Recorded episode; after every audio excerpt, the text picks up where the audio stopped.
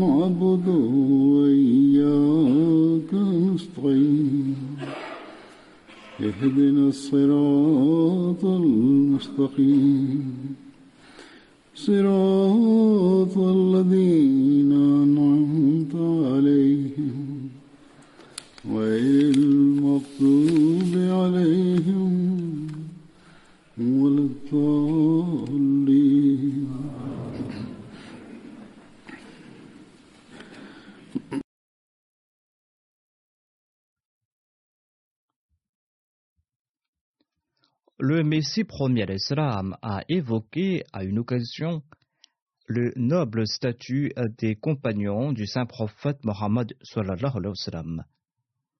Il déclare à ce propos Les nobles compagnons du saint prophète Mohammed qu'Allah soit content d'eux, étaient des preuves éclatantes du noble caractère du saint prophète Mohammed. Toute personne qui s'en détournera aurait, en d'autres termes, rejeté la naboua du saint prophète Mohammed. Ainsi, l'on pourra apprécier le statut du saint prophète Mohammed à sa juste valeur en appréciant celui de ses compagnons. Celui qui n'a aucun égard pour les compagnons du saint prophète Mohammed soit lui n'en a certainement pas pour le saint prophète Mohammed Mustafa. Cet individu ment s'il affirme qu'il aime le saint prophète Mohammed soit lui. Car il est impossible d'aimer le saint prophète Mohammed pour ensuite être hostile à l'égard de ses compagnons. Le Messie premier l'Islam déclare Les compagnons étaient cette communauté de gens purs qui ne s'étaient jamais séparés de leur bien-aimé prophète. Et ils n'ont pas hésité à offrir leur vie pour lui, voire ils ont offert leur vie pour lui. Le Messie premier l'Islam ajoute ses compagnons s'étaient perdus dans la voie du saint prophète Mohammed, paix soit sur lui, tant et si bien qu'ils étaient prêts à endurer toute souffrance dans sa voie. Ainsi donc, tel est le statut de ses compagnons, statut que les Ahmadis doivent avoir en tête. Ayant eu connaissance des traits de caractère de ses compagnons et de leurs œuvres, l'on comprend l'éminence de leur statut.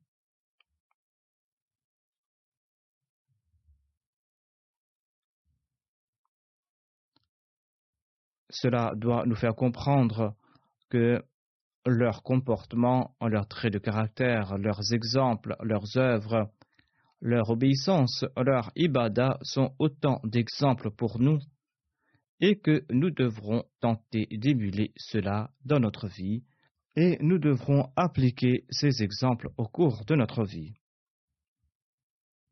Pour le sermon d'aujourd'hui, je présenterai quelques récits de ses compagnons. Abu Jajana Ansari était un compagnon qui avait embrassé l'islam avant que le saint prophète Mohammed ne s'établisse à Médine. C'était un compagnon de Médine et il eut l'honneur de participer à la bataille de Badr en compagnie du saint prophète Mohammed et il fit preuve d'un courage immense. Il participa aussi à la bataille d'Uhud. Au cours de la bataille d'Uhud, les musulmans subirent un revers après leur victoire initiale les mécréants lancèrent une contre-attaque après que certains musulmans avaient abandonné leur poste et après que les musulmans s'étaient dispersés.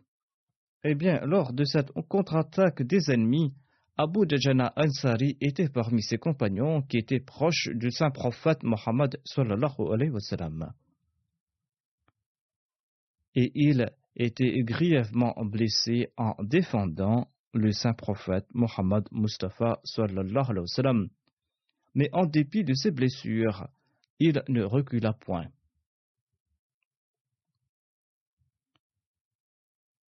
On rapporte que le saint prophète Mohammed sallallahu alayhi wa sallam leva haut son épée et il annonça.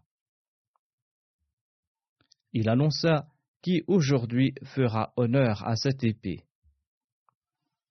Abu Dajana Ansari se présenta et il déclara Je promets de le faire. Je promets d'honorer cette épée. Vu son enthousiasme, le saint prophète Mohammed lui confia son arme.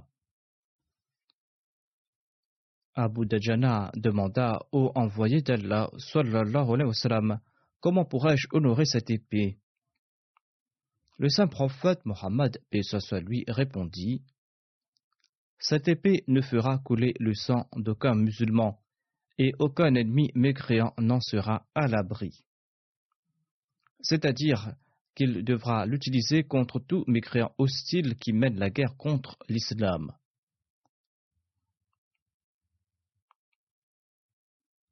Ainsi, Abu Dajana Ansari prit l'épée et avança sur le champ de bataille avec fierté. Le saint prophète Mohammed déclara En temps ordinaire, Allah n'aime pas pareille expression de fierté. Mais aujourd'hui, la démarche fière d'Abu Jajana Ansari lui plaît.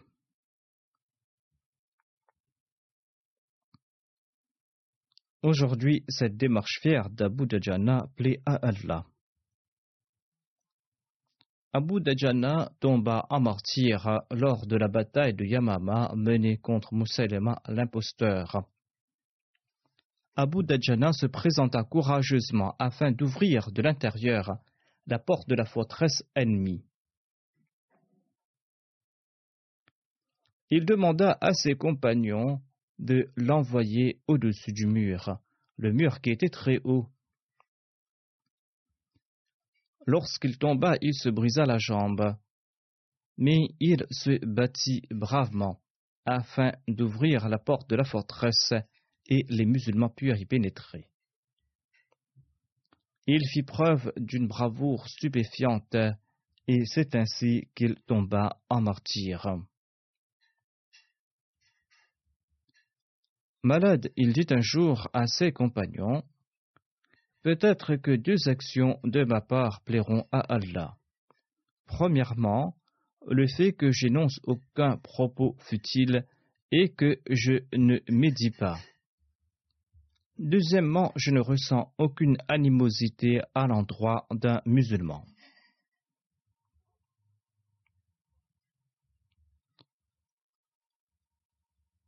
Mohammed bin Maslama était un des premiers musulmans de Médine. Il était un musulman brave. Lors de la bataille d'Uhud, il se battit sans flancher aux côtés du saint prophète Mohammed.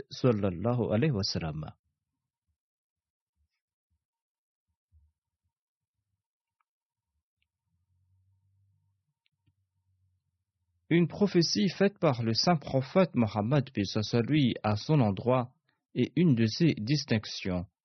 C'est une prophétie qui s'est d'ailleurs réalisée.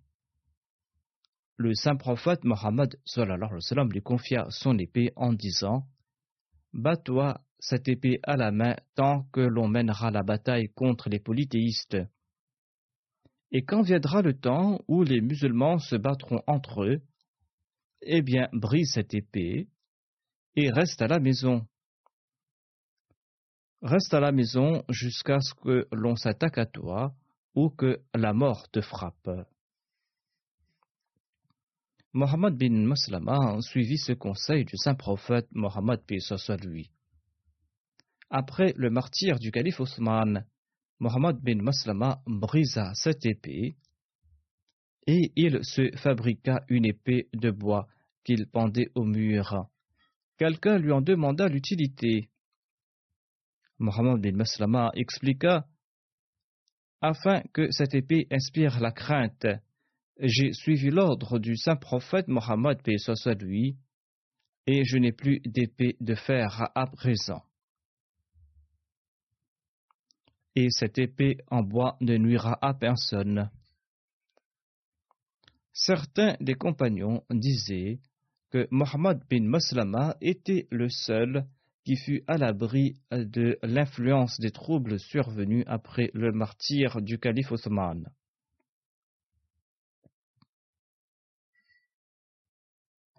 Afin de se prémunir de ces troubles, après la mort du calife Ousmane, Mohammed bin Maslama partit habiter un lieu désert, et il disait Je passerai ici mon temps tant que les troubles perdurent. Ces gens ont pris les armes quand on s'attaquait à la religion. Ils ont pris les armes en raison de l'ordre du saint prophète Mohammed Mustafa, à savoir de se battre contre les polythéistes qui avaient pris les armes pour détruire la religion. Tant que les musulmans appliquèrent ce principe, ils avaient la suprématie. Mais quand ils s'entre-déchirèrent, lorsqu'ils s'entretuèrent sous l'influence des hypocrites, eh bien ces musulmans étaient désunis. Ils étaient désunis en dépit de la présence de leur État. Petit à petit, l'État musulman s'est affaibli. Et aujourd'hui, nous constatons que cette dissension a atteint son comble. D'ailleurs, une autre prophétie du saint prophète Mohammed s'est aussi réalisée, notamment que lorsque la période de lumière poindra à l'avenir après la période ténébreuse, et que viendra le Messie promis, il faudra l'accepter et il faudra se joindre à la Jamaat, car c'est en elle que résident les bénédictions. Or, en rejetant l'envoyé divin, les musulmans sont en train de s'entretuer dans leur pays. Et aujourd'hui, dans la pratique, ce sont les non-musulmans qui gouvernent les musulmans dans leur propre pays.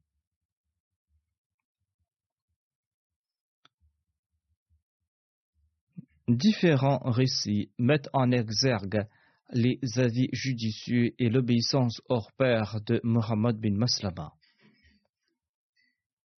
En raison de ses qualités, les califes plaçaient en lui une grande confiance.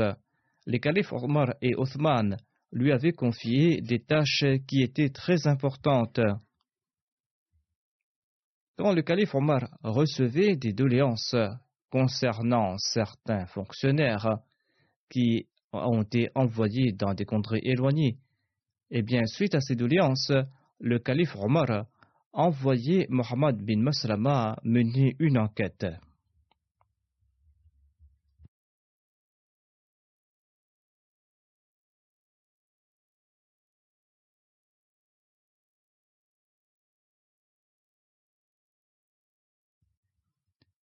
Abu Ayyub Ansari était un des premiers compagnons.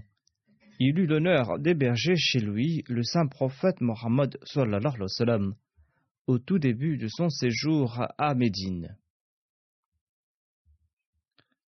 Chaque musulman de Médine souhaitait accueillir chez lui le saint prophète Mohammed lui. et chacun avait exprimé son souhait au saint prophète Mohammed. Sur ce, le saint prophète Mohammed lui demanda qu'on lâche les rênes de sa chamelle et que celle-ci s'arrêtera là où Allah le voudra. Ainsi donc, la chamelle s'arrêta devant la maison d'Abu Ayyub Ansari. Mais ses voisins n'étaient pas satisfaits et ils disaient que leur maison était dans les alentours. Sur ce, le saint prophète Mohammed lui tira au sort leur nom, et ce fut le nom d'Abu Ayyub Ansari qui fut choisi. Le saint prophète Mohammed lui logea ainsi dans sa maison, sa maison qui comportait un étage. Abu Ayyub Ansari logeait en haut et l'envoyé d'Allah occupait le rez-de-chaussée. Une nuit, un grand récipient d'eau qui se trouvait en haut se brisa.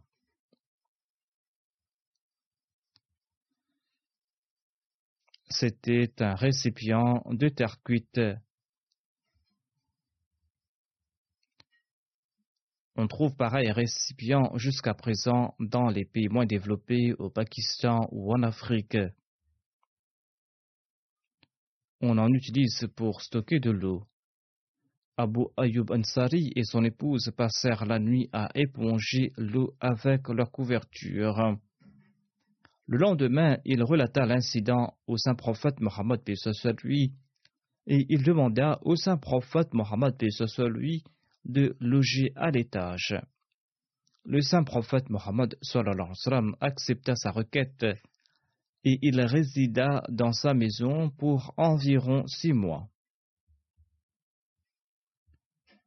Abu Ayyub Ansari s'acquitta à merveille de son devoir d'hôte et il consommait les restes des repas du saint prophète Mohammed lui.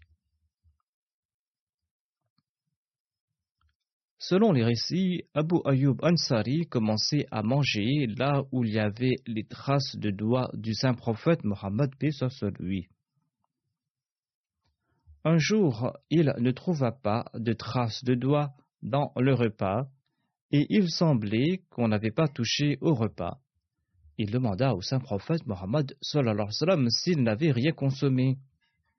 Le saint prophète Mohammed lui répondit que lorsqu'il commençait à en manger, il vit de l'oignon et de l'ail. C'étaient deux condiments qu'il n'aimait pas, et c'est pour cette raison qu'il ne mangea pas ce repas. Abu Ayyub Ansari ajouta Je n'aime pas ce que l'envoyé d'Allah n'aime pas, et à l'avenir je n'en consommerai pas non plus. C'en était là une marque de son grand amour pour le saint prophète Mohammed Mustafa sallallahu alayhi wa sallam. Abu Ayyub Ansari participa dans toutes les batailles du saint prophète Mohammed lui. Le chef des Juifs fut tué lors de la bataille de Khaybar. Sa fille Safiya fut mariée au saint prophète Mohammed lui. Lorsque le saint prophète sortit de chez lui le lendemain de ses noces pour la prière du matin, il constata qu'Abu Ayyub Ansari assurait sa sécurité à l'extérieur de sa maison. Le saint prophète Mohammed lui, lui en demanda la raison. Abu Ayyub Ansari répondit Les proches de Safiya ont souffert entre nos mains, et certains des leurs ont été tués.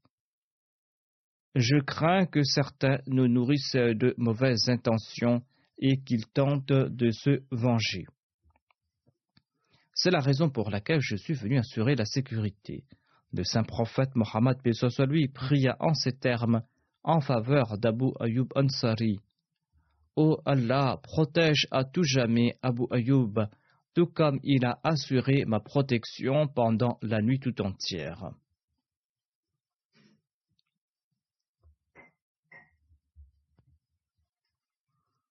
Abu Ayyub Ansari participa aussi dans la bataille contre les Byzantins en dépit de son âge avancé. Il y a participé tout simplement parce que le saint prophète Mohammed lui avait fait des prophéties concernant Constantinople. Et il souhaitait voir cela de ses propres yeux. Il tomba malade à l'époque et quand on lui demanda son dernier vœu, il déclara Transmettez mes salutations à tous les musulmans et enterrez-moi à l'extrême du territoire ennemi jusqu'où vous pourrez pénétrer. Ainsi, la nuit, on transporta sa dépouille jusqu'au coin le plus reculé du territoire ennemi où les musulmans pouvaient s'avancer, afin de l'enterrer. Sa tombe est présente en Turquie jusqu'à présent,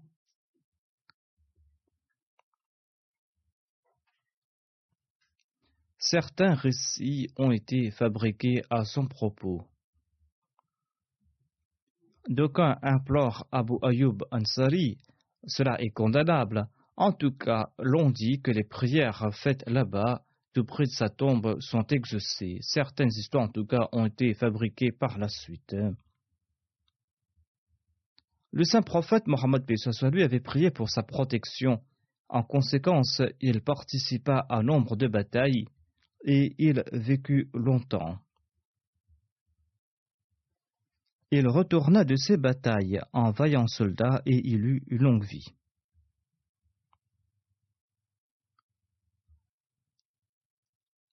Abdullah bin Rawaha était un autre compagnon du saint prophète Mohammed lui. Il était aussi un poète de grand renom, et il était connu sous le titre du poète de l'envoyé d'Allah.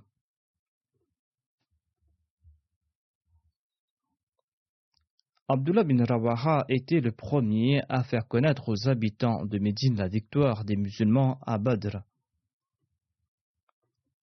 Abdullah bin Rawaha vouait à l'égard du saint prophète Mohammed lui une grande affection et il avait aussi un très grand sens de l'honneur à l'égard du saint prophète Mohammed lui.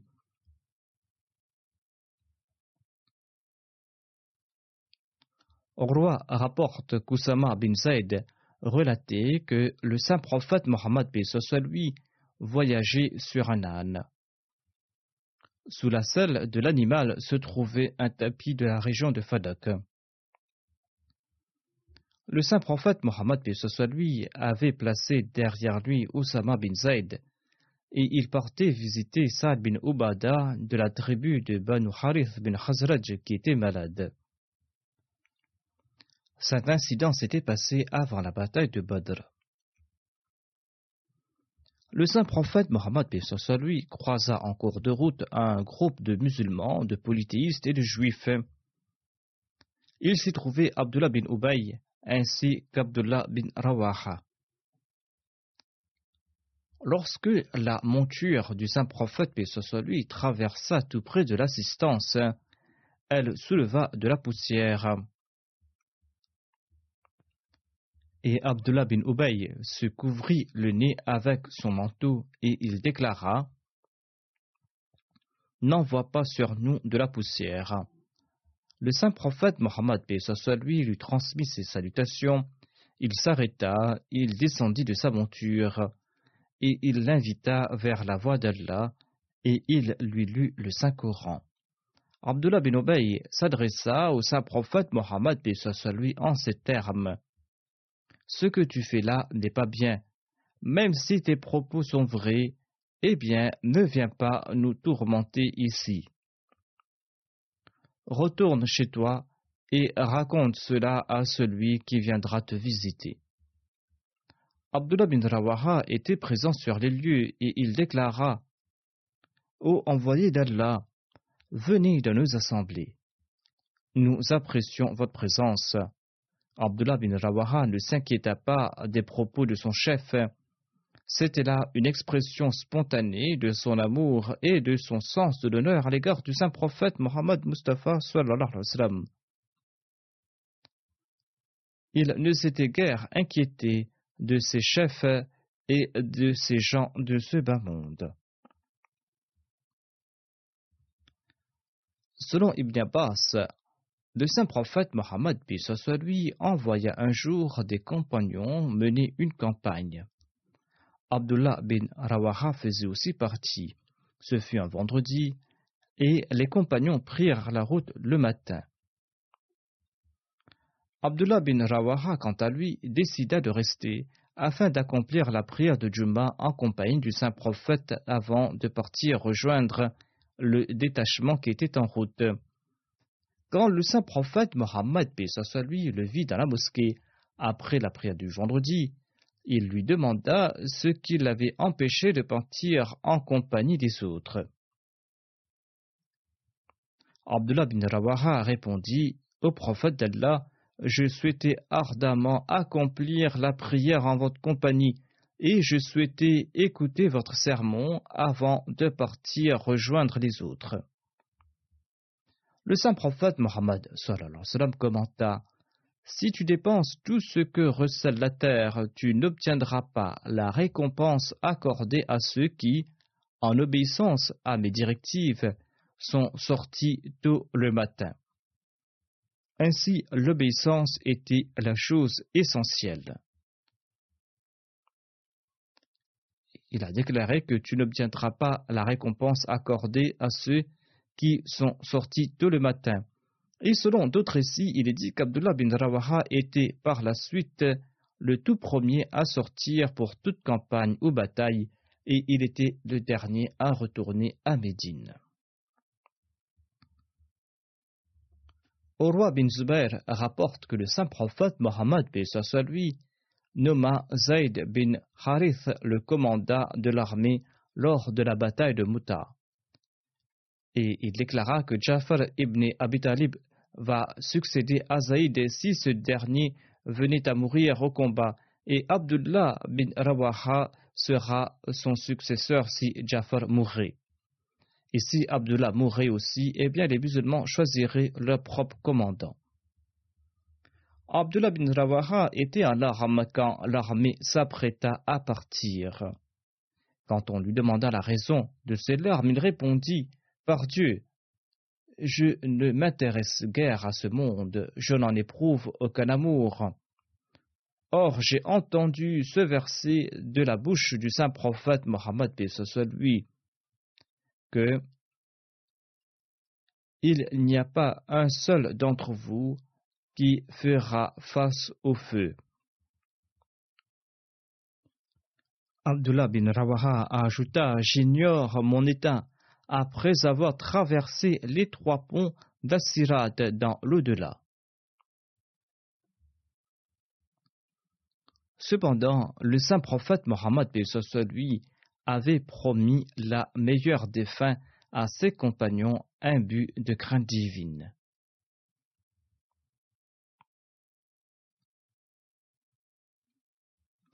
Le saint prophète Mohammed avait déclaré qu'il voyait assis sur des trônes en or au paradis les commandants de l'armée envoyés à Muta. Ainsi ces gens avaient atteint leur objectif.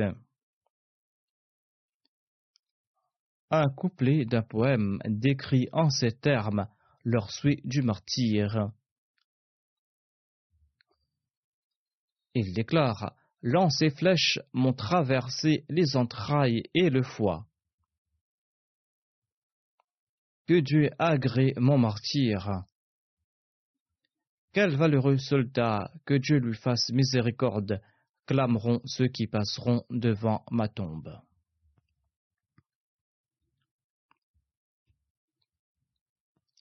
Ces musulmans tombèrent en martyrs lors de la bataille de Mouta.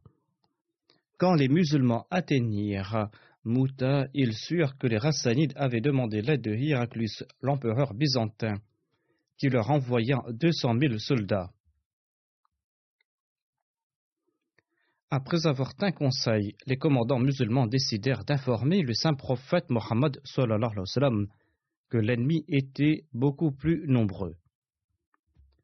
Il devait soit envoyer du renfort ou donner d'autres directives.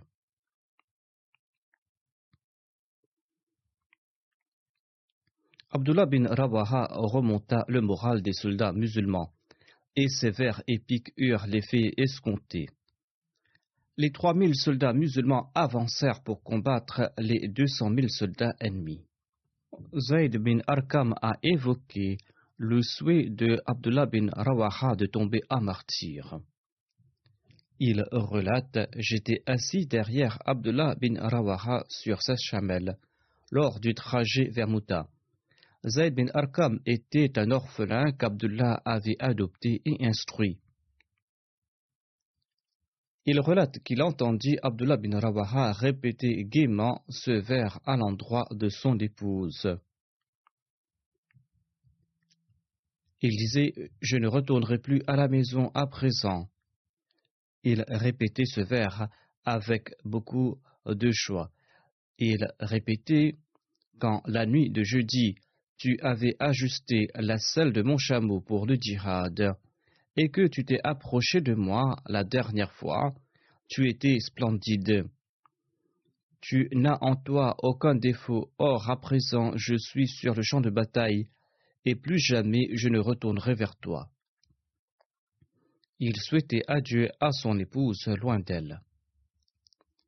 Ces paroles attristèrent Zayd bin Arqab, qui était tout jeune, Abdullah bin Rawaha le réprimanda. Naïf, si Allah m'accorde le martyr, qu'as-tu à y perdre? Tu retourneras à l'aise sur ma monture. Abdullah bin Rawaha fit preuve d'une grande bravoure sur le champ de bataille. Norman bin Bashir relate que quand Jafar tomba à martyr, et les soldats appelèrent Abdullah bin Rawaha qui se trouvait sur le flanc de l'armée. Eh bien, Abdullah bin Rawaha euh, s'avança en récitant des vers épiques à l'endroit de sa personne. Il disait Ô mon âme, n'es-tu pas prête à t'offrir à la bataille? Tu es déjà dans les girons de la mort. Il est temps d'accomplir ton souhait du martyr. Si tu offres ta vie maintenant, peut-être connaîtras-tu une bonne fin. Moussab bin Shaiba relate qu'Abdullah bin Rawaha s'avança quand Zayd et Jafar étaient tous deux tombés en martyr. Un flot de sang coula de son corps quand une lance le perça. Il prit le sang et il s'en étendit le visage, et il tomba entre les rangs des soldats ennemis et musulmans. Mais il ne cessa de leur remonter le moral en tant que commandant de l'armée et avec une grande émotion il les appelait à l'aide en leur disant Ô musulmans, la dépouille de votre frère est devant l'ennemi. Venez et écartez-le de votre voie vers l'ennemi. Les musulmans lancèrent une vigoureuse attaque contre l'ennemi quand Abdullah bin Rawaha tomba à martyr.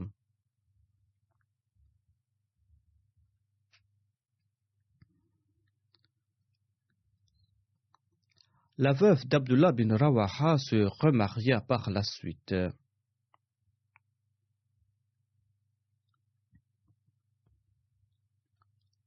Son nouveau mari lui demanda de décrire une des qualités d'Abdullah bin Rawaha. Son épouse présenta un très beau témoignage à cet égard.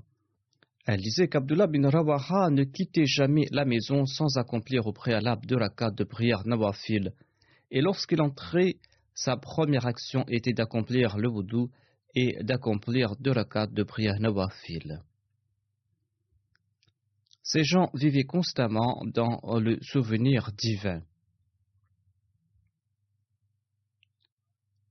On trouve aussi mention dans les récits de leur niveau d'obéissance.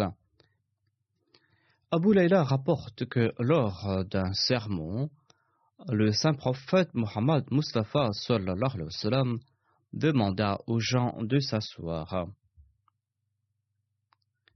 Abdullah bin Rawaha, qui s'approchait de la mosquée pour écouter le sermon, s'assit sur le champ. Le saint prophète Mohammed lui dit Qu'Allah augmente l'obéissance que tu as démontrée à l'égard d'Allah et de son prophète.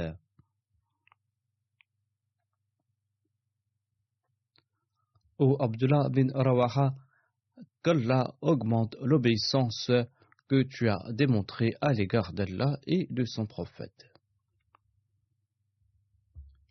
Ses compagnons se réunissaient pour parler de la spiritualité, de sujets importants et pour qu'ils puissent s'acquitter de leurs devoirs mutuels.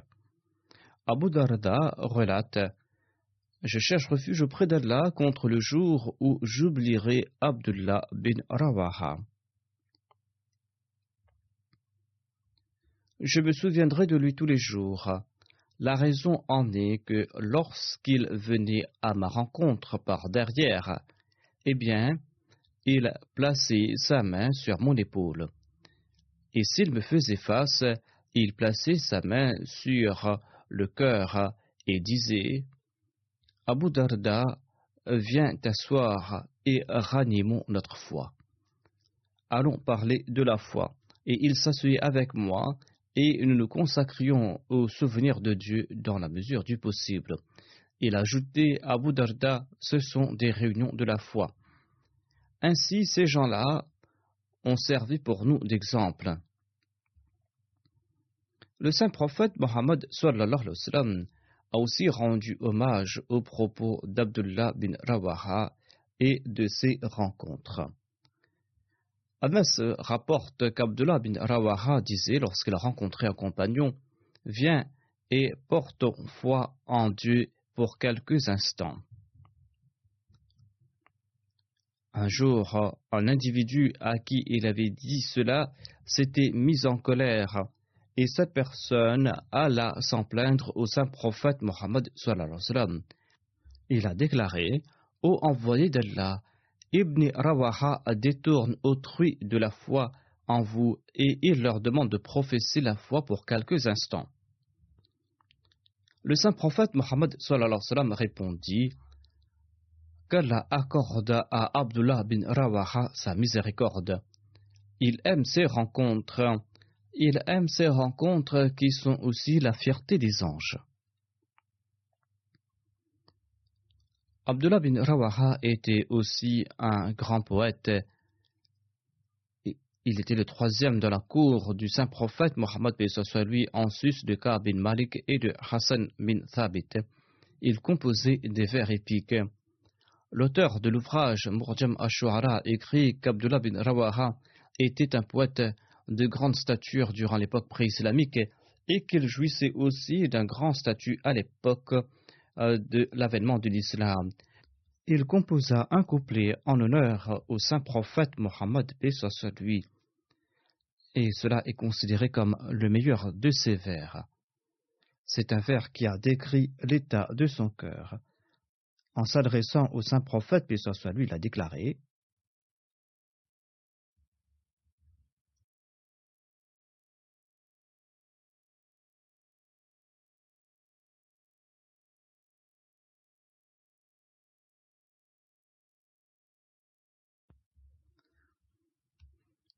Il a déclaré en s'adressant au saint prophète Mohammed lui, même si tu n'avais pas apporté des signes évidents, l'éclat de ton visage suffira pour prouver ta véridicité.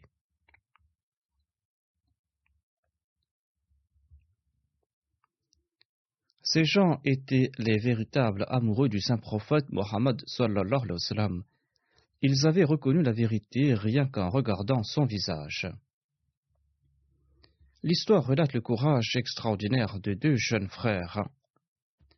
Il s'agissait de Mu'adh bin Harith bin Arafa et de Mu'adh bin Harith bin Arafa. Tous deux avaient participé à la bataille de Badr et avaient tué Abu Jahal.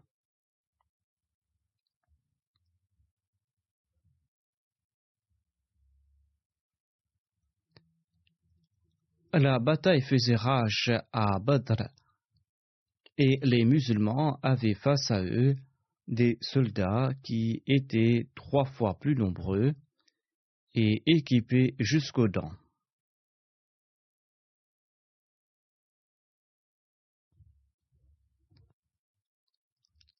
Ils étaient venus avec l'intention d'effacer le nom de l'islam de la surface de la terre. Les musulmans étaient peu en nombre Ils étaient pauvres et vivaient exilés. Leur condition a été décrite par Musa Bashir Ahmad dans son ouvrage Sirat Khatam al-Nabiyyin. Vu la disparité entre les deux armées, les Mécois auraient anéanti en quelques minutes les musulmans. Mais ces musulmans avaient un grand amour pour l'unicité divine, et leur amour pour l'unicité divine et le prophète les avait rendus plus forts que tous.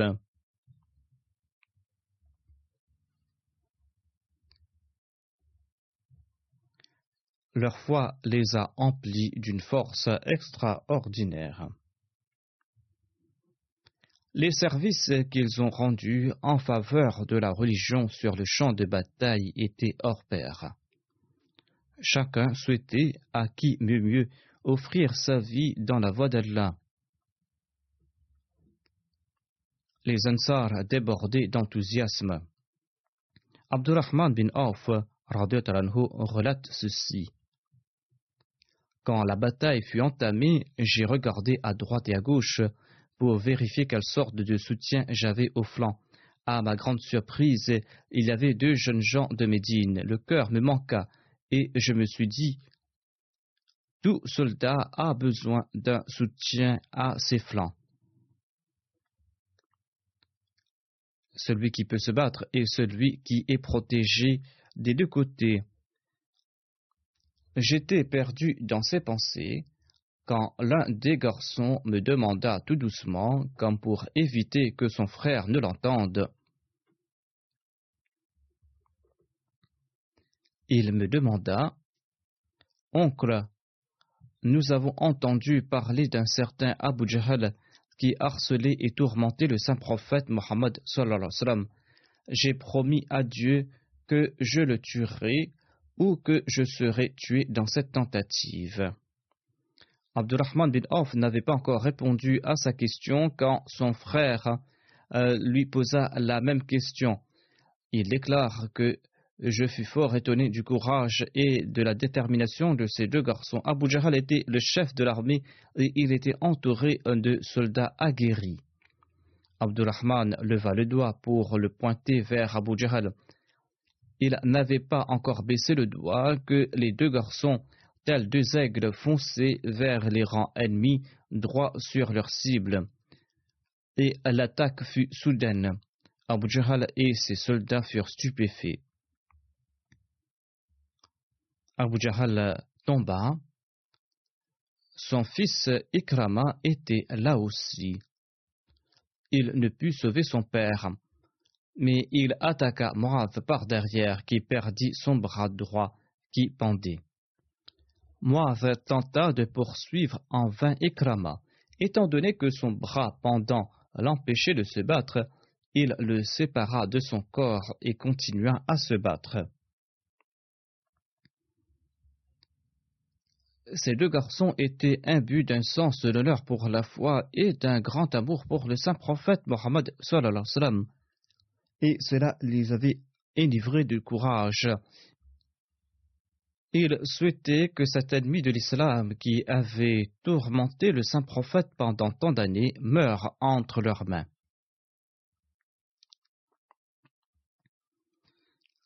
Ils n'étaient pas du tout comme ces soi-disant djihadistes d'aujourd'hui qui sont en train de radicaliser les jeunes et les enfants afin qu'ils combattent au nom de l'islam. Au contraire, ils avaient une véritable raison. En effet, leurs ennemis ne les laissaient pas vivre en paix, et ce, malgré le fait qu'ils s'étaient séparés d'eux, et ils devaient présenter tout sacrifice afin de rétablir la paix pour ne laisser aucune place au trouble. De nos jours, des jeunes sont enlevés et ensuite ils sont radicalisés afin de renverser le pouvoir en place. Ces derniers jours, Selon les informations, il y avait un garçon de 14 ans qui avait réussi à s'échapper de leurs mains. Ce jeune racontait qu'il était en train de retourner de l'école lorsqu'il a été enlevé. Il a ensuite été forcé de suivre un entraînement qu'il ne voulait pas faire. Ensuite, ils l'ont poussé à mener la guerre. Il racontait qu'il avait rencontré de nombreuses difficultés pour s'échapper. Voilà le genre de choses malsaines euh, dans lesquelles les musulmans sont impliqués, et ce, au nom de l'islam, alors que cela est aux antipodes des enseignements de l'islam. À l'époque du saint prophète, paix soit lui, ces personnes menaient des batailles et sacrifiaient leur vie uniquement dans le but de préserver la foi et afin d'établir la paix dans le monde. Il y a donc euh, une grande différence entre les djihadistes d'aujourd'hui et ceux de l'époque. Le Messie premier l'Islam déclare Je souhaite voir mes membres suivre cet exemple établi par les compagnons c'est-à-dire qu'ils doivent accorder préséance à Dieu et que rien ne doit entraver leur pas dans cette voie. Ils ne doivent avoir aucune considération pour leur vie ni pour leur argent. Certaines personnes m'écrivent des lettres et me disent que lorsqu'elles subissent des pertes dans leur commerce ou lorsqu'elles sont éprouvées dans leur travail, elles se laissent envahir par des doutes, se demandant si elles n'ont pas fait une erreur en acceptant le Messie promis. Ces personnes ont des doutes au sujet de la religion, au sujet de l'existence de Dieu, au sujet du Messie promis. Le Messie promis l'Islam déclare dans de telles circonstances, toute personne peut se rendre compte à quel point elle s'est éloignée du véritable objectif. Comparez la différence entre ses compagnons et ces personnes. Les compagnons désiraient une seule chose, c'était qu'Allah soit satisfait d'eux dans cette voie, ils étaient prêts à supporter toute atrocité et toute souffrance. Si quelqu'un n'était pas éprouvé pendant quelque temps, eh bien, il pleurait et criait. Ses compagnons savaient que le fait d'être éprouvé par des difficultés attirait l'amour d'Allah. Il avait compris que derrière ces épreuves se cache le trésor de la satisfaction de Dieu. Et le Messie promet l'Islam a cité ici un vers en langue persane.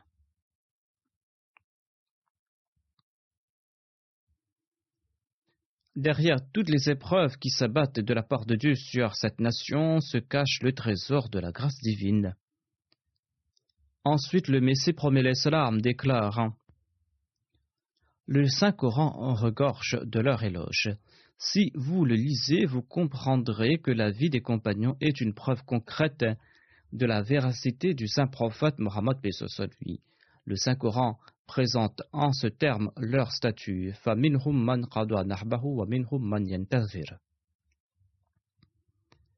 C'est-à-dire que certains d'entre eux sont tombés en martyrs et ont atteint leur objectif véritable, d'autres patientes pour avoir l'occasion de tomber en martyr. Les compagnons ne se sont pas adonnés à ce bas monde. Ils ne cherchaient pas à vivre plus longtemps pour ramasser des biens de leurs gens et pour ainsi se libérer des inquiétudes de ce bas monde.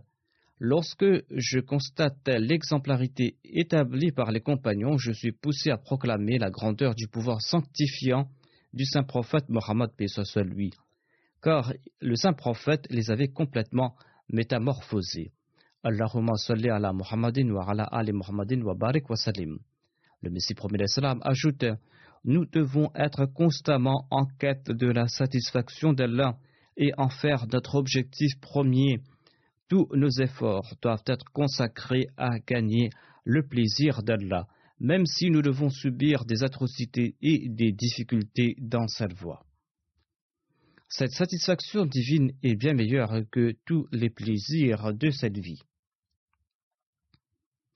Qu'elle nous permette de remplir nos devoirs. Après les prières, je dirigerai la prière funéraire en l'absence de la dépouille d'Al-Hajj Ismail Bike Ado du Ghana. Il décéda le 8 mars dernier à l'âge de 84 ans. Inna lillahi wa inna ilayhi. Il était Ahmadi de naissance et son père s'appelait Ismail Wabina Ado et sa mère s'appelait Jannat Ado.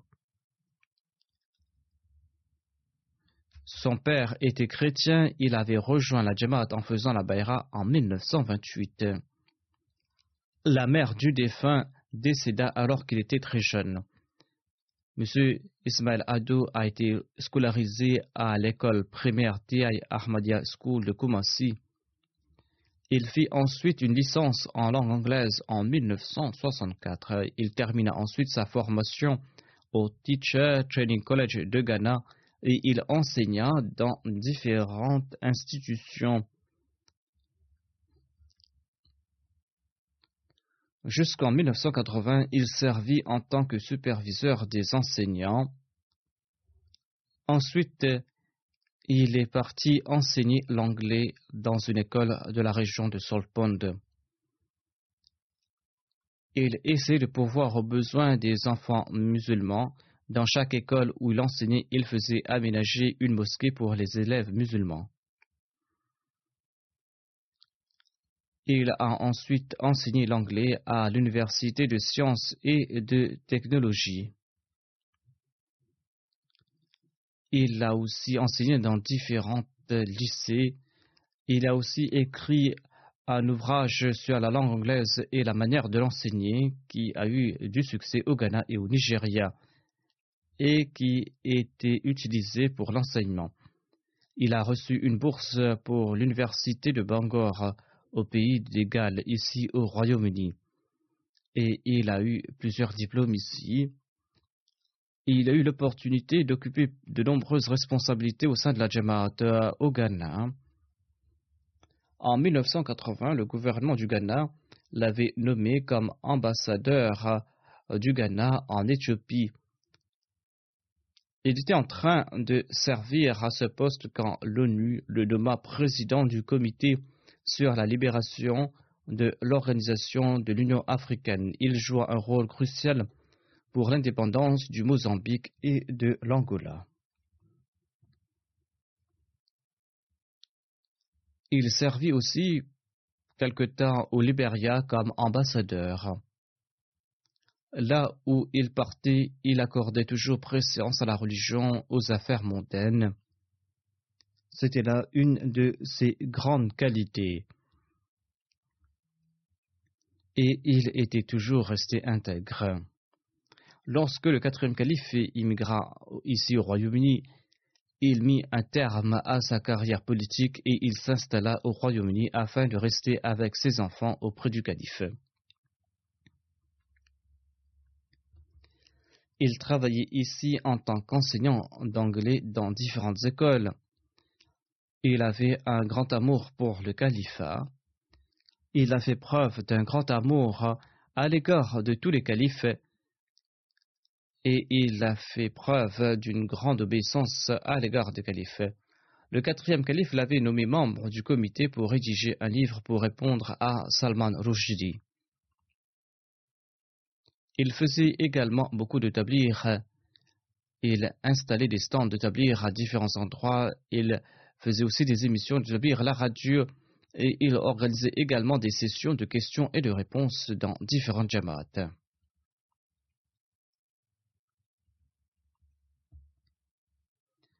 De même, en 1986, le quatrième calife créa l'association musulmane Ahmadiyya panafricaine et le défunt eut l'honneur d'en être le premier président.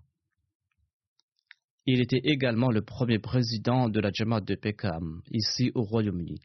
En 1994, après le lancement de la MTA, il était parmi les élèves spéciaux de la classe d'Ourdou. Il s'investissait au maximum afin de pouvoir apprendre la langue ourdou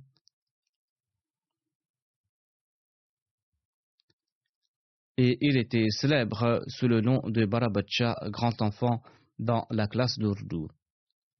Il était ghanéen et les gens le connaissaient, il avait deux épouses.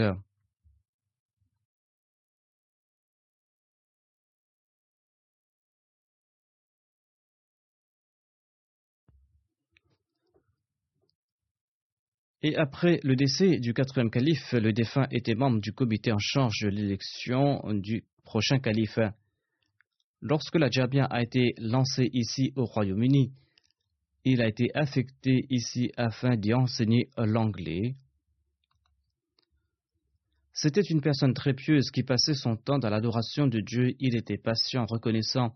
Il avait un cœur tendre et bienveillant. Il était dévoué dans l'adoration. Il accomplissait régulièrement la prière Tarjud. Même lorsqu'il était malade, il ne cherchait aucun prétexte. Il récitait le Saint-Coran avec une belle voix et avec une grande émotion. Il avait mémorisé de nombreuses sourates du Saint-Coran et il apprenait également leur traduction ainsi que leur exégèse afin d'en faire usage dans le cadre du tablir. Certains Ghanéens relatent que chez eux, ils ont des copies du Saint-Coran qui comportent des notes manuscrites de Adou Saheb. En 2005, il eut l'opportunité d'accomplir le Hajj avec ses deux épouses. Le défunt était une personne très joviale et très simple. Qu'Allah exalte son rang et qu'il fasse preuve de pardon et de miséricorde à son égard. Il laisse derrière lui dix fils et filles et vingt-trois petits-enfants. Qu'Allah préserve sa descendance sur la voie de la piété et de la taqwa et qu'il soit toujours attaché à la Jamaat. Je vais diriger sa prière funéraire après les prières.